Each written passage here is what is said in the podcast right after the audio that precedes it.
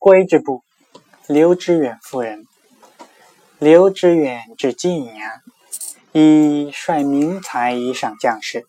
夫人李氏进曰：“陛下因河东创大业，唯有惠泽其民，而先夺其生源。待非新天子所以救命之意也。请悉出军中所有劳军，虽富不厚，仍无怨言。知远从之，中外大悦。